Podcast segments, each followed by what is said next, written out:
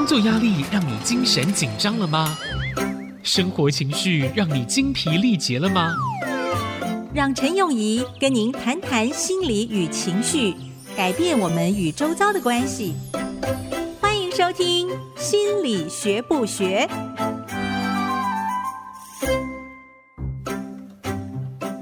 现在为您进行的节目是《心理学不学》，我是陈永仪。你们好吗？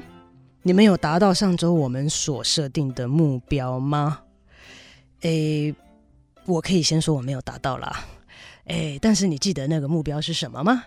就是要做到一次有氧的运动，两百二减掉你的年龄乘以零点八，持续十五到二十分钟。上周有提到，如果您是住在大厦里面的话，或者公寓里面，可以用爬楼梯来达到；如果是在家里面，可以用很简单的跳跃的方式来达到。那上周也提到，如果可以用你的食指跟中指在你的喉咙跟耳垂之间找到颈部动脉，就可以量到脉搏。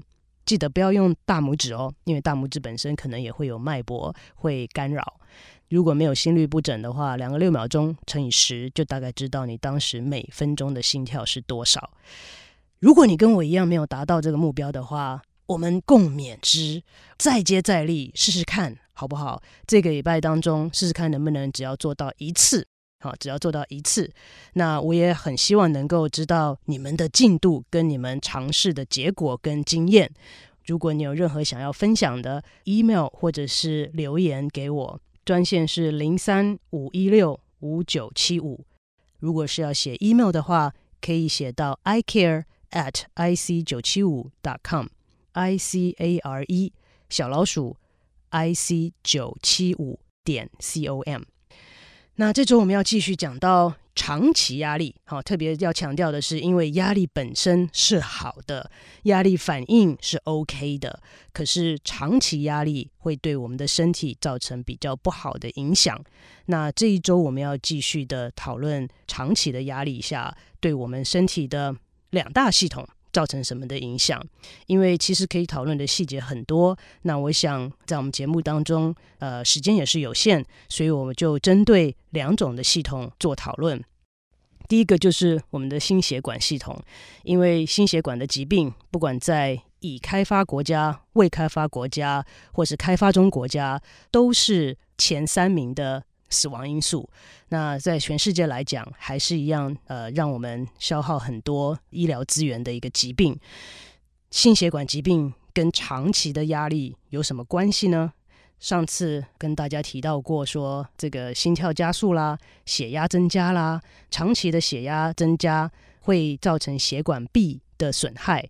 那这只是其中的影响之一。之前有跟大家提过，长期的压力会造成血液流过血管壁造成的压力跟损害。那我想要把重点转到长期压力上面。怎么样的人会有长期的压力呢？其实因素很多。讲到心理学，讲到个人差异，其实很难不提到一个人的性格。或许你有听到过 A 型性格这个名词，我们所谓的 Type A personality。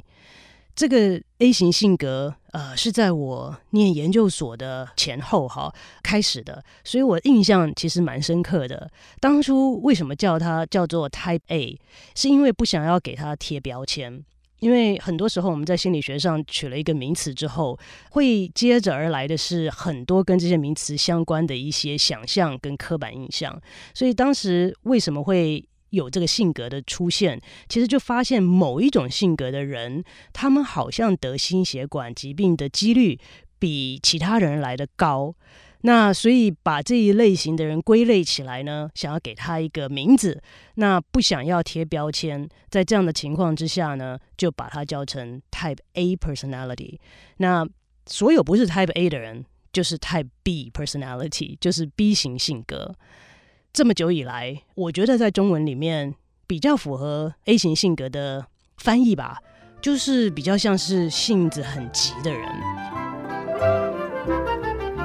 如果你在呃网络上搜寻哈 A 型性格测验，就会有很多问卷出来，你稍微填一填，就会知道你是不是 A 型性格的人。其实这跟很多心理学的问卷很类似。我常常在想，你需要去做一个问卷才知道你是什么性格吗？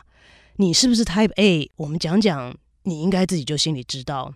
那 Type A 的人，我刚刚讲了，比较像是性格很急的人，呃。我们一开始在做实验的时候，没有这些问卷啊，都是用这个行为来做这个测量，所以我们会把受试者带到实验室来，故意的放慢脚步，讲话速度变得很慢，就问受试者：“哎，早安，你今天来到我们实验室的路上还没讲完，Type A 的人就会说路上没有塞车。”他会把你的话打断，他会等不及你就帮你把话讲完。那其实我在录这个节目的时候啊，是新手，所以旁边有很多人给我呃当教练，告诉我要怎么发音，告诉我要把讲话的速度放慢。那其实我也是 Type A 的人，嗯，平常我上课或演讲的时候，常常会被人家讲放慢一点，讲慢一点。啊，那时候哈，我博士后是在那个呃杜克大学的医学中心，是在美国的这个北卡呃 North Carolina 那边的生活步调相当的慢，在那个城里面就有一个 Walmart，好一个大的这个超市，呃算是百货公司吧，它开二十四小时，我也不知道为什么在这样子的一个步调缓慢，然后人口稀疏的地方，它会开二十四小时，所以我常常就在想，我在。半夜的时候去买东西，应该没人吧？结果有的时候我半夜去的时候，还发现要这个付钱的时候，还居然要排队。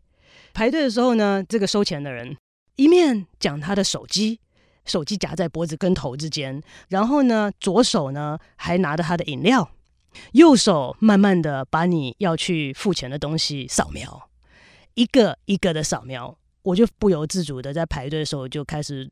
左右晃来晃去，然后前后走来走去，脖子伸得比谁都长，在看说到底到我了没有？好，你去呃 Starbucks 的时候，你可以去看看在排队的时候有哪些人是不断的看他手上的手表，不断的把脖子伸很长，看前面的人到了没？到了没？他们在干什么？为什么这么久？这个性子急的人呢，是跟 A 型性格非常符合。那除了性子急之外，A 型性格的人呢，竞争性也很高。呃，也因此呢，有的时候对别人的敌意会比别人来得强。所以我刚刚提到这个三个，就是 A 型性格的三个主要的点，就是性子急、敌意高、竞争力强。这个其实这方面的研究是先发现有这样子类型性格的人得心血管疾病的几率比其他的人来得高，才进而去想为什么才会去想到压力的经历。所以我们可以想象到，一个性格很急的人，容易对别人不满的人，呃，甚至于不介意跟人家 竞争的人，他们所经历压力的感受，应该会比非 A 型性格的人来得多。所以呢，人的性格可以分很多很多种。那 A 型性格的出现，其实一开始的时候是因为跟心血管疾病有关。那现在常常在网络上或者是在一般呃，常常听到有所谓的 C 型性格。我在这边要跟大家强调的是，很多人说 C 型性格是 C for cancer，C 型性格的人喜欢压抑，会造成癌症。我在这边要跟大家强调的是，目前科学上来讲是并没有这样子的证据。并没有所谓的 C 型性格或者是压抑的性格会造成癌症的产生，这个是迷思。我只能说，在科学上面目前是没有这样子的证据的，也不能宣称 C 型性格会造成癌症的产生。当然，人的性格不只是有 A、B 之分，还有很多其他的分类方式。研究上面也显示，我们常常想到的，可以想到的说，有些人，诶，他就是很乐观；有些人天生就很悲观。这些乐观与悲观的差距，在研究上也显示，乐观的人活得比悲观的人寿命要久一点。啊，所以我们也可以想象，为什么会是这样子的情况？任何的压力事件来临的时候，你怎么去诠释它？你把它想成真糟糕，又来了。我没有办法承受了，还是你说哇，又是一个挑战？我可以接受这个挑战，也有这个能力度过它，会让我们的身体上有不同的反应，让我们的精力上也会有不同的反应。但是这个在于认知上面，我们在接下来的节目当中会特别的去讨论心理的层面跟认知的层面，来怎么认定这个压力源跟压力事件在我们生命中的意义。我们先休息一下，再回来继续讨论。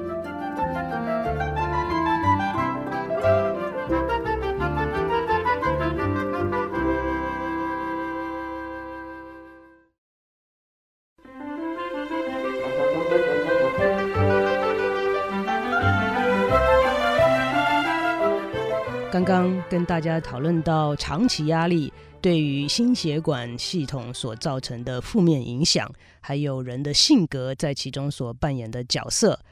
接下来想稍微提一下长期压力对免疫系统所造成的影响。早在一九九六年的时候，有一个很有名的心理学家叫 Sheldon Cohen，他在 Carnegie Mellon 做实验室里面控制相当好的。跟压力相关的心理研究，他想研究人的免疫系统。我们常常在想，哎，流感来了，或者是感冒了，为什么有些人就特别容易感冒？有些人好像身体很好，在这个公车上啊、高铁上啊，旁边的人咳得要死不活的时候，他们好像都呃刀枪不入。但是平常的环境当中，变数太多，很难去研究到底是什么因素造成某些人暴露在感冒细菌底下会得病，有些人不会。因此，这个 Sheldon Cohen 呢，在一九九六年的时候呢，就决定在研究室里面探讨这个问题。他把受试者带到研究室里面来，然后由受试者的鼻腔滴入感冒的细菌。可以控制细菌的数量，所以每一个人所接受到的细菌的数量都是一样的。嗯，所以你很好奇说，哇，谁要去做这种实验呢？呃，其实这个重赏之下必有勇夫哈，要能够经过人体试验委员会的核准之外。给受试者的报酬也是一个因素啦。当然，在这个人体试验的规则底下，我们不能够给受试者太大的我们所谓的巨款啊，因为这个会对他们造成不利。就说有些人会觉得说，我因为生活不济，为了要得到这个巨款，因而牺牲自己，所以这个在人体试验的伦理上面是不允许的。然后就来看谁会感冒，谁不会感冒。那这感冒的定义也在免疫系统上是可以测得到的，是不是？是有发炎，然后他呃流鼻水这个量等等都可以测量，在免疫系统上是不是感冒了？结果呢，很早的时候呢，就发现压力跟得感冒的几率是有正相关的。这个时候你会说，那压力是怎么测量的？其实这个就可以经过一个呃很简单的心理测验问卷就可以测得出来。大家如果还记得我一开始的时候有讲说，压力的定义是什么？是现实跟理想之间的差距。所以这些。问卷里面所问的，不外乎是你近期来，好，过去几周以内，是不是有感觉到一直做都做不完的事情？会不会觉得感觉到外在的要求跟你内在对自己的要求都大大的多于你所能够做得到的？所以也就是现状跟理想之间的差距。那经过就这么简单的一个问卷结果，就可以预测这个人暴露在某些数量的。感冒细菌底下之后会不会得病？那所以这个是很早以前的时候，呃，就是经过很好的控制，在实验室里面所做出来的压力跟免疫系统的关联。那同一个研究者很有趣的是，他之后又做了很多相关的研究。那之后他们就发现压力跟免疫系统还有得感冒几率之间的关系。比我们想象的，当然了，还会复杂很多。那其中另外一个因素，他很惊讶的发现，是一个人的朋友的数量，也就是所谓的社会支持。如果一个人的朋友越多，他暴露在感冒细菌底下之后，会感冒的几率比较小。这是什么意思呢？为什么会让我们觉得很惊讶呢？因为我们在流感的时候，我发现台湾也很有趣。哈，走到哪里都看到很多戴口罩的人。其实我现在走来走去，隔壁人咳嗽，我发现我也会套个口罩出来把它戴起来。自己感冒的时候，当然也要戴起来，为了保护别人哈。我记得在台湾，我也在公车上或者在医院上有看到宣导说，不要握手，拱手就好，就作揖，好，作揖就好。那如果交朋友比较多的人，他一定常常跟朋友有互动跟交往，所以他得感冒的几率应该比较大才对。可是不知道为什么，在他的实验当中，经过这样子的好的控制的实验室的研究底下，发现其实朋友越多的人得感冒的几率会越低。那之后有许多的研究有显示到社会支持跟压力之间的关系。社会支持可以分很多种。有些是实质上的帮助，朋友越多，你在遇到困难的时候，能够给你意见、给你实质上帮助的人，当然也越多。另外是我们自己的认知的层面，如果我认为我今天有困难的时候，只要开口，旁边就会有人帮我，我心里就会好过一点啊。虽然我还没开口，虽然别人还没有真正帮到我，可是我知道有人做我的后盾，我心里就会好过一些啊。所以社会支持跟交朋友不算是多寡，是在于他给我们心里面的一个支持的力量。那他对我们的压力、精力来讲，也会造成相当大的影响。那在。呃，Sheldon Cohen 做完这个 cold study 哈，他的感冒研究之后，让很多人都很惊讶，说居然压力可以有预测的呃能力，好，压力跟免疫系统跟得感冒的几率好像有这么样子的一个关系，就呃让很多其他的研究者也致力去研究说到底为什么会这样。那接着在二零零四年的时候呢，就有另外的一组研究的人员呢，针对免疫系统来做研究，他们针对的是长期性的压力，他们是研究照顾身心有障碍的小朋友。他们的父母所经历的压力，嗯，在这项研究当中，他们的呃生理指标不像之前 Sheldon Cohen 所研究的是得感冒的几率，而是跟免疫系统更有关的。他们所看的东西是细胞里面的 telomere，中文叫做细胞的端粒。端粒是细胞的一个年龄的一个标记。那我们当然知道，细胞在我们人的身体里面是不断的分裂，那它有它的寿命。每一次细胞分裂的时候，它的端粒 telomere 就会变得比较短，一直到最后细胞不再分裂就被淘汰，细胞就死亡。所以 telomere 越短，表示这个细胞的年龄越老，因为不断分裂，它就越来越短。结果在这项研究有几项的发现。他们有一组的父母是，嗯，专门是照顾身心障碍的小朋友，然后有另外一组是正常小朋友。他们发现，当然，呃，照顾身心障碍的小朋友父母的这一组，他们的呃压力在压力问卷底下，呃，所呈现的分数是比较高。更重要的发现是长期的压力。这个时间压力的长短，他们发现照顾小朋友十年以上的父母，他们的 telomere 就是他们的端粒，比起其他的父母来讲，非常显著的短很多。所以长期的压力底下，在免疫系统里面，在我们的细胞的层面上面来讲，我们的细胞的寿命都会变得比较短。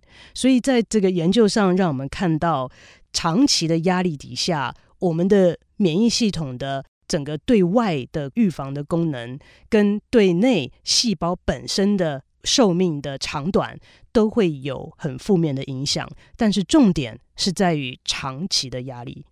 接下来我们可以再讨论一下跟免疫系统相关的，也就是在台湾也非常常见的疾病，就是癌症。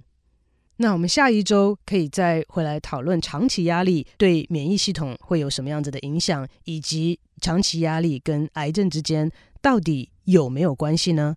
在这一周，不要忘了，我们还是要面临一样的挑战，就是要找一天来把我们的心跳做有氧运动，来提升到一分钟能够达到我们想要达到的目标。我会很想知道你的经历跟你是否有达到这个目标。如果你有任何想要分享的，email 或者是留言给我，专线是零三五一六五九七五。如果是要写 email 的话，可以写到 i care at ic 九七五 dot com。i c a r e 小老鼠 i c 九七五点 c o m。好，那我们就下周再见。